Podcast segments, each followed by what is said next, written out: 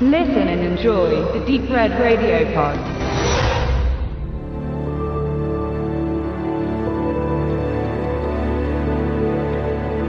Der 11. Oktober 2011.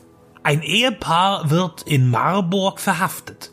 20 Jahre lebten sie als Agenten des russischen Geheimdienstes in Deutschland und ermittelten sensible politische und militärische Fakten und sendeten sie weiter nach Moskau. Mit Kontakten bis in europäische Ministerien waren sie bei der Beschaffung von wertvollen Informationen sehr erfolgreich. Ein bürgerliches Leben war ihre Tarnung, eine Familie mit Tochter und einem festen Freundes- und Kollegenkreis. Als man ihnen auf die Schliche kam und mit GSG 9 Stärke festsetzte, war die Verwirrung groß. Die Tochter des Agentenpaares soll auch nichts vom Treiben ihrer Eltern gewusst haben.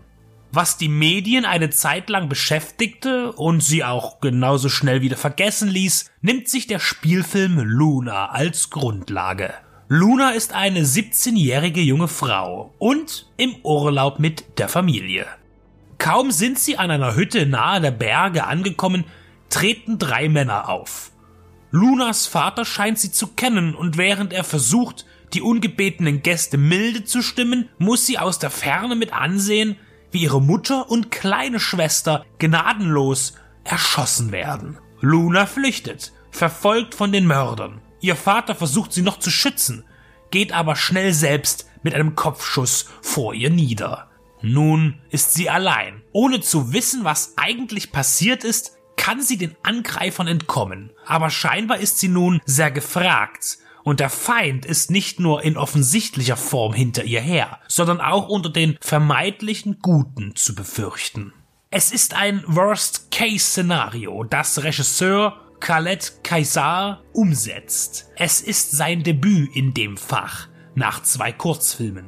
Bislang war er als Produzent tätig, unter anderem in Maximilian Everleins Stereo mit Moritz Bleibtreu und Jürgen Vogel. Luna muss bald feststellen, dass ihr Vater beim KGB gearbeitet hat und als Überläufer dem deutschen Bundesnachrichtendienst Wissenswertes von der Gegenseite und deren Agenten beschaffte. Er flog aber auf und seine einstigen Genossen stellen ihn kalt. Das emotionale Moment gestaltet sich bei Luna daher nicht nur durch den brutalen Verlust der Familie, sondern auch in der Frage über ihre Existenz und Identität. War sie als Tochter für ihren Vater nur eine Tarnung? Also nicht aus Liebe gezeugt, sondern aus Berechnung, als Schutzlüge? Damit hält sich der Thriller aber nicht sehr lange auf, leider. Er ist eher daran interessiert, möglichst schnell und ohne Pause seine Geschichte zu erzählen. Das bringt Geschwindigkeit und ist auch gut, denn das verhindert Langatmigkeit und Denkpausen, in denen man beginnen könnte, über Anschlussfehler und Logik zu sinnieren.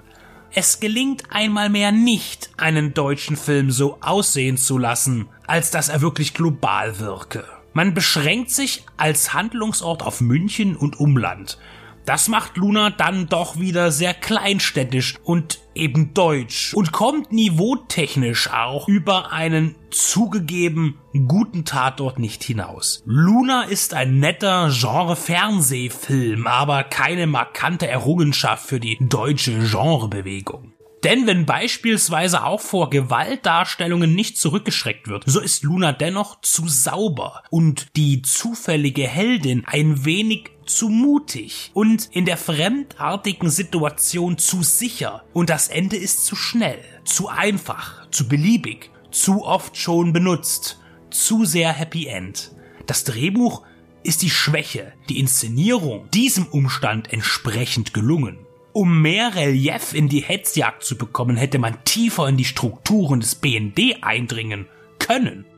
Zwar spielt der deutsche Geheimdienst eine wichtige Rolle in der Handlung, aber nur sehr oberflächlich, während man in britischen und amerikanischen Vertretern des Agentenfilms immer eindringt in die CIA oder den MI5.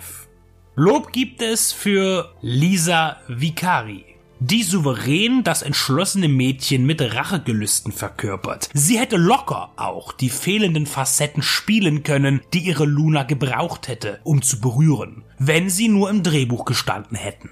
Viel gewollt, Know-how gehabt, Ergebnis verspielt, wegen gängiger Schemata und fehlender Innovation. Das finde ich leider nicht gut, auch wenn es schmerzt.